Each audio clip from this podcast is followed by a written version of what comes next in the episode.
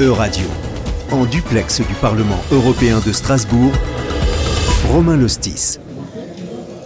Merci à toutes et à tous de nous retrouver pour cette émission ici au Parlement européen. Je suis en compagnie de Pascal Durand. Bonjour. Merci d'avoir accepté notre invitation. Pascal Durand, vous êtes député européen euh, français, membre de l'Alliance progressiste des socialistes et démocrates ici au Parlement européen. Alors aujourd'hui, nous allons évoquer ensemble un dossier concernant euh, la responsabilité sociale et environnementale des entreprises en Europe au travers d'une directive européenne, la CSRD, euh, dans un, bon anglais, euh, Corporate Sustainability Reporting Directive, qui a déjà été adoptée le 1er janvier dernier. Euh, donc je voulais voir avec vous, Pascal Durand, où est-ce qu'on en est dans ce processus de mise en œuvre, qui est concerné et quels sont les objectifs de, cette directive? Alors, les objectifs de la directive, déjà, ils sont euh, simples. Sur le papier, ils sont simples. C'est d'arriver à avoir une information extra-financière, c'est-à-dire tout ce qui concerne les questions sociales, environnementales, euh, de biodiversité, de droits humains, etc. Donc, d'avoir des informations aussi fiables que pour le financier. C'est-à-dire, en gros, euh, pour le financier, on a des bilans, on a des, informations euh, qui sont normées, extrêmement claires, et les entreprises doivent respecter un certain nombre de standards et de normes de déclaration. Après, c'est retraité, c'est tout ce qu'on veut, mais voilà. Et sur l'extra-financier, c'est-à-dire l'ESG, la responsabilité sociale, environnementale, etc., alors il y avait ceux qui déclaraient rien, il y avait ceux qui déclaraient ce qu'ils voulaient, il y avait ceux qui mentaient, et il y en avait évidemment qui respectaient, j'allais dire, des, normes et qui essayaient, eux, d'être dans les clous. Et donc, on n'en pouvait plus. Les investisseurs en avaient marre, les ONG en avaient marre, euh, les clients ne savaient pas euh, à quel sein se vouer, est-ce que tel produit était effectivement fait conformément à, ou est-ce qu'il y avait des enfants, du travail caché, du travail forcé derrière. Et donc, le, la, le, texte, qui a un nom euh, barbare, euh, CSRD, la réalité, c'est qu'une réalité extrêmement simple, c'est comment on peut avoir des informations fiables sur la manière dont les produits sont euh, fabriqués, sur la déforestation, sur... Euh, voilà. Et donc ça se traduit par une obligation de déclarer. Exactement. Et donc, pour ça, il fallait arriver exactement à la même, à la même contrainte, entre guillemets, on va dire au même respect des règles, c'est comme le code de la route, euh, il faut savoir qu'à un feu rouge, on s'arrête, à un stop, on s'arrête. C'est pas on fait ce qu'on veut à un stop, on fait ce qu'on veut à un feu rouge. Et donc, nous, on a essayé de poser les règles qui sont les mêmes pour tout le monde. Après, le rôle du législateur, c'est pas non plus de se substituer aux entreprises euh, d'un secteur particulier qui elles le connaissent bien. Euh, donc il faut définir les, règles précisément, les normes, les standards. Et donc c'est ça euh, que euh, nous connaissons actuellement comme processus, c'est-à-dire que le Parlement et le Conseil, quand ils ont voté le texte, on s'est mis d'accord sur les grands principes évidemment, euh, notamment le fait qu'il fallait avoir un reporting des transitions climatiques qui respectent la, trajectoire de l'accord de Paris, qu'il fallait avoir des informations sur la biodiversité, qu'il fallait avoir des informations sur le travail et sur les, les, éventuelles expropriations de terres pour ceux qui avoir des, des indicateurs homogènes. Sud, voilà. Et donc, ça, c'est ce qui se décline actuellement. Et donc, on a confié à un organisme qui s'appelle l'EFRAG, euh, qui est un organisme européen, euh, dans lequel il y a à la fois des professionnels, des ONG, euh, des syndicats et évidemment une grande part du, du, du business et des secteurs d'activité qui vont être impactés donc de définir des normes et des standards. Et ces normes et standards ont été transmises à la Commission euh, il y a maintenant deux mois. La commission a euh, adapté un petit peu en essayant de regarder ce qui était possible, ce qui était un peu compliqué. Donc ils ont réduit un peu euh, le, le, les ambitions, on va dire, notamment en termes de volume. Et puis maintenant, c'est entre les mains du Parlement et du Conseil qui vont valider ou pas. Euh, J'espère qu'ils vont valider. Donc là, aujourd'hui, le Parlement européen doit s'accorder sur sa position voilà. concernant ces Sur, nouvelles normes et sur standards. le principe, comme c'est un, une décision normalement qui ne relève euh, que de la Commission, on a là normalement un acte qui va être d'application directe parce que ça a été fait, euh, c'était un acte délégué, donc on avait demandé à la Commission de le faire, sauf s'il y a une opposition majoritaire dans ce Parlement. J'espère qu'il n'y en aura pas. Euh, tout simplement parce que ça devient euh, très urgent euh, pour permettre aux entreprises de pouvoir s'organiser. C'est-à-dire qu'on ne peut pas reculer, dire on va faire telle chose, puis en même temps. Donc on a prévu un échéancier qui était, qui était négocié avec les entreprises. Seules les plus grosses entreprises doivent commencer en 2025, puis après ça s'étalera 2026, 2027, 2028. Voilà. Donc on en est là, il va y avoir là on est sur les standards généraux et après dans un deuxième temps, il va y avoir des standards spécifiques pour certaines activités spécifiques. Encore une fois, on comprend très bien que le, je sais pas moi, l'hôtelier au coin de la rue n'a pas les mêmes risques euh, sur la déforestation que euh, celui qui importe du bois. Euh, voilà. Donc il faut avoir des standards spécifiques sur des secteurs spécifiques. Là, vous parlez du risque d'opposition, parce que cette directive me fait penser à une autre qui a été adoptée au mois de juin par le Parlement européen concernant le devoir de vigilance des multinationales, qui était un peu dans le même esprit. Alors, pas, un peu. Et là, certains groupes politiques avaient agité la menace, ou plutôt le, risque que ça représente une surcharge administrative pour les entreprises. Sur la CSRD aussi. Hein, est-ce que vous craignez la même critique euh? Non, non, mais on l'avait, on l'a, on l'a eu également, bien sûr. Sauf que sur la CSRD, on est simplement dans l'obligation de dire. Donc, euh, en fait, en gros, ce qu'on demande aux entreprises, c'est comme en matière de bilan financier, c'est de déclarer. Donc, bon, c'était un peu compliqué, il y a eu des résistances, on nous demande trop de choses, mais enfin, il y a des gens qui gueulent aussi parce qu'il y a trop, euh, dans une déclaration d'impôt, il y a trop de choses à dire. Enfin bon, voilà, il y a toujours des gens qui s'opposent, mais la réalité, c'est que ces informations-là, elles sont nécessaires à, j'allais dire, à peu près tout le monde. Donc, dans la CSRD, il y a eu malgré des résistances, il y a eu un accord général. Sur le devoir de vigilance, c'est plus compliqué. Parce que la grande différence, c'est que le devoir de vigilance, c'est l'obligation de mise en œuvre et le contrôle de la mise en œuvre de ce que l'on dit. Par exemple, dans la CSRD, on peut parfaitement dire, voilà, moi je, n'exproprie personne. Euh, Alors que c'est pas forcément vrai. Il le déclare. Après, normalement, l'auditeur, il doit vérifier, puisque c'est une déclaration, mais il ne va pas non plus. Ça, c'est la CSRD. Mais après, derrière, il y a le devoir de vigilance. Et le devoir de vigilance, c'est le fait qu'effectivement, certaines ONG ou des populations locales, etc., vont s'apercevoir que c'est pas vrai. Effectivement, il est écrit là dans la CSRD qu'il n'y a pas d'expropriation, mais de fait, il y a eu des expropriations et peut-être elles n'ont pas été payées. Et donc ça, ça devient une obligation de faire, formelle pour l'entreprise et donc évidemment beaucoup plus de résistance parce que entre bah oui bah c'est quoi le gamin qui rentre de l'école et qui dit bah j'ai eu plein de bonnes notes aujourd'hui père les parents sont super contents. Puis celui qui quand il le même qui amène son bulletin où il y a marqué euh, ne fout rien évidemment, les parents, bah, là, c'est un peu la même chose. Et donc, le gamin, il peut être tout à fait d'accord pour rapporter plein de choses sur ce qui se passe à l'école, mais euh, un peu moins pour amener son carnet de notes. Euh, qui n'a pas un moment essayé de planquer son carnet de notes au fond de son cartable Et bien là, c'est la même chose. Dans le devoir de vigilance, il y a effectivement, euh, on va dire, les mauvais élèves qui essayent de planquer le carnet de notes, et donc ça leur va pas, et donc ils font de la résistance. Et évidemment, comme ils vont pas dire j'ai des mauvaises notes et j'ai pas envie qu'on les voit, ils vont vous dire euh, oui mais attendez, j'ai plus assez de feuilles pour remplir le carnet, euh, et puis vous comprenez, euh, il y en a marre, il y a déjà un carnet rose, un carnet vert, vous mettez un bleu en plus. Voilà, donc ils racontent des belles histoires. Pour en fait ne pas faire la principale cible de ce devoir de vigilance, c'était justement les multinationales qui pouvaient, euh, qui étaient tellement grosses qu'elles avaient les moyens de faire produire à l'étranger et parfois dans des conditions environnementales ou humaines euh, déplorables, avec notamment du travail forcé. Ici, est-ce que c'est encore euh, les multinationales qui sont concernées par le CSRD ou absolument toutes les entreprises, depuis les PME jusqu'aux grosses entreprises Ça part des plus grosses, parce qu'il ne faut pas se mentir. Je répète, le petit hôtelier ou boulanger au coin de la rue, la probabilité qu'il fasse du travail forcé, qu'il porte atteinte à la biodiversité ou euh, qui, je sais pas moi, il exproprie quelqu'un, euh, elle est faible. Donc, euh, d'abord, il n'est évidemment pas concerné, mais donc les PME ne sont pas concernés. donc, on a globalement visé ceux qui ont un impact réel. mais l'impact, il peut être, par exemple, quand moi je parlais avec un grand cabinet d'avocats, a priori, on ne voit pas trop l'impact sur la. Bien si, par exemple, tout leur centre informatique. Il y a des, tonnes et des tonnes euh, de, documents qui sont stockés, qui doivent être disponibles, etc. Et ça, ça crée euh, une, dire une grosse euh, capacité à émettre du CO2.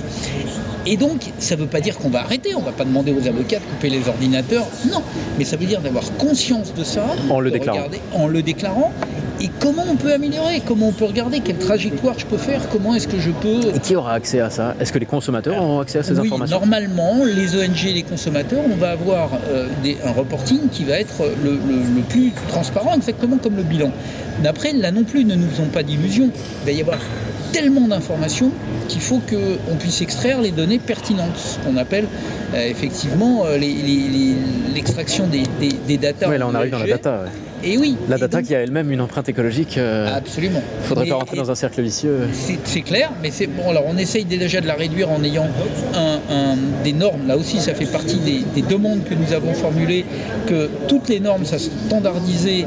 Là aussi, que le reporting soit le même pour tout le monde, de manière à ce qu'on n'ait pas euh, bah, voilà, des, des, doublons, des, serveurs à n'en plus finir. Voilà.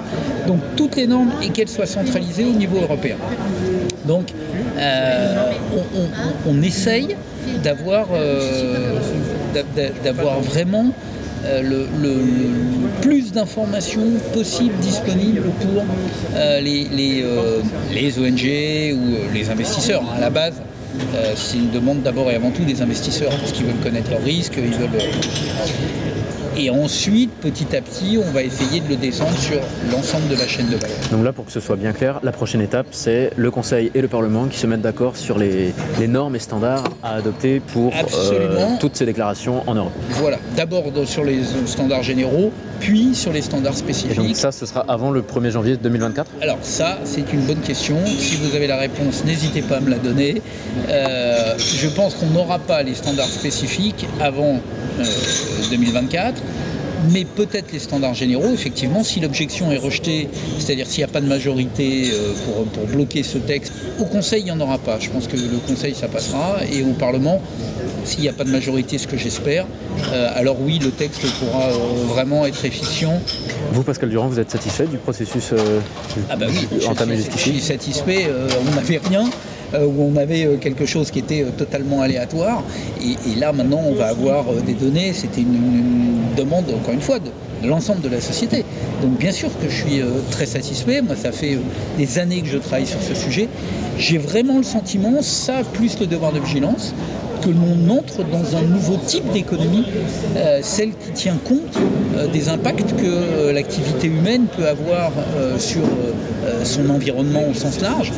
c'est l'entrée vraiment dans euh, l'économie du 21e siècle. ça donnera plus d'infos sur toutes les étapes de la durée de vie d'un produit. Et puis ça donnera des prises de conscience. C'est-à-dire que euh, c'est exactement, quand je parlais tout à l'heure du code de la route, euh, bien sûr que ça contraint, ça, mais d'un autre côté, il y a trop de voitures, trop de véhicules, trop de vélos, trop de motos, pour que, et trop de piétons pour qu'on puisse laisser comme ça s'auto-organiser.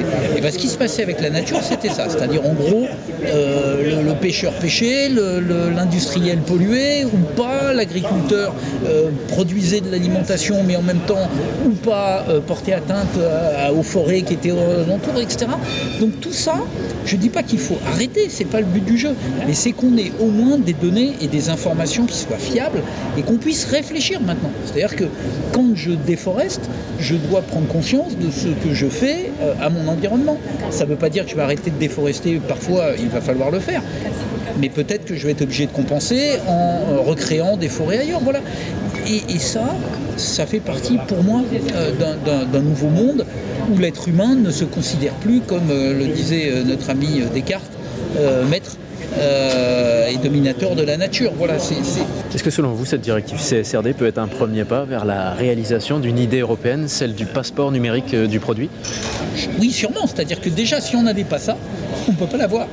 Donc oui, c'est un pas. Après, est-ce que ce pas ira jusqu'à Je n'en sais rien je ne lis pas euh, dans l'avenir, je ne sais pas quels vont être les, obstacles qu'il va y avoir sur la route, mais, euh, oui, on a besoin d'avoir euh, d'avoir des informations, on en a besoin, mais on en a besoin à tous les niveaux. Par exemple, si on veut que notre élevage ait un impact moins grand, sur bah, les émissions de gaz à effet de serre, etc., il faut qu'on puisse avoir une traçabilité totale, y compris pour les protéger et pour nous protéger des importations de produits qui ne sont pas traçables. Parce que là, pour le moment, on demande beaucoup de choses à nos agriculteurs et à nos éleveurs. Euh, je pense à juste titre, mais il ne faut pas les mettre en situation d'être en concurrence avec des gens auxquels on ne demande rien. Oui, ou même que ça devienne une bataille d'arguments sans qu'on ait les données. Voilà. Ça, on le voit beaucoup en Bretagne avec euh, les controverses sur les algues vertes. Euh, bien sûr. Quand bien même il y a des études scientifiques, il y a quand même un débat sur à qui la faute. Et, ça, c'est vrai qu'avoir ces déclarations, ou les preuves en tout cas de qui émet quoi, ça permettrait de résoudre cette controverse. Après, sur les algues vertes, vous n'empêcherez évidemment pas, exactement comme on l'a vu sur le tabac, comme comme on l'a sur le sucre, comme on l'a sur la matière. Ou en ce moment sur le glyphosate. Ou sur le glyphosate, vous n'empêcherez jamais des, industriels qui vivent de ça de, payer des expertises bidons et de mettre au même niveau, mais on l'avait vu avec, avec le, climat. Je veux dire, on avait des, des Claude Allègre qui connaissaient rien à la climatologie. Et qui alimentent une controverse scientifique. À la télé et qui disaient, mais enfin, les données scientifiques sont pas si fiables. Donc vous avez des gens qui, comme vous, moi, n'avons pas la culture scientifique. Donc moi, je l'avais vu sur le glyphosate. On nous a envoyé des prix Nobel qui sont peut-être prix Nobel d'un truc qui n'a rien à voir, mais enfin qui arrive quand même en disant, vous comprenez, moi je suis prix Nobel, et qui vous disent, mais non, mais il n'y a aucun danger. moi, je me vois mal aller dire à un prix Nobel euh, de médecine, mais non, mais attendez, euh, vous racontez n'importe quoi. Donc la fabrique du doute est une fabrique extrêmement importante. Et elle est très loin sur le glyphosate. Parce que c'est le FSA qui a déclaré cet été qu'il n'y avait pas de risque toxicologique. Le, glyphosate, on l'a eu avant sur le tabac. Hein. On est, ça, fait, euh, ça fait 30 ans qu'on nous racontait qu'en fait, il n'y avait pas d'études qui démontraient qu'il y avait un lien direct. oui, peut-être il y a plus de cancer, mais enfin, est-ce que le lien est direct? Est-ce que... Et donc, vous mettez comme ça pendant 30 ans, alors que tout le monde le savait. On a eu la même chose avec les pots d'échappement euh, du diesel. Oh, mais les particules diesel, respirer votre gamin, et vous allez me dire si vous... tout le monde intuitivement le savait, mais il y a toujours la fabrique effectivement du doute. On l'a sur tous les sujets dans lesquels des industriels euh, ont un intérêt financier. C'était le cas du tabac, c'est le cas évidemment de la pétrochimie, c'est le cas, enfin, tous ces, c'est bien sûr le cas sur l'agriculture.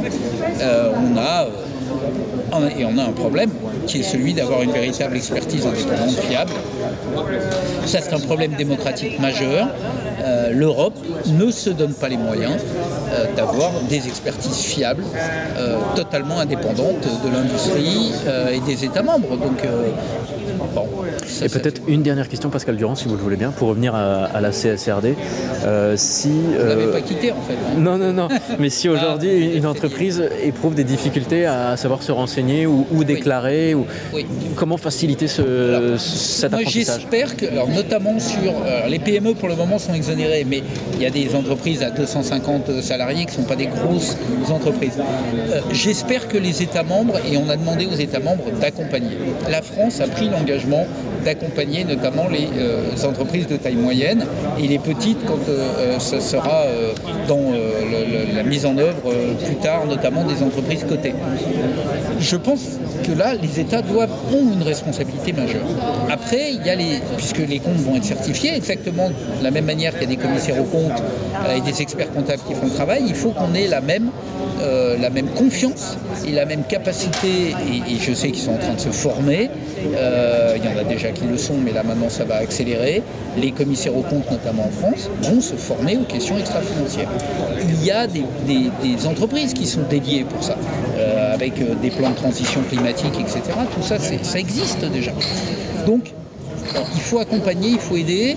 Euh, au début, ça va être un peu, lourd. Je pense qu'il n'y a pas un organisme qui ne comprendrait pas d'État ou autre qu'il faut euh, laisser un peu le temps mise en œuvre.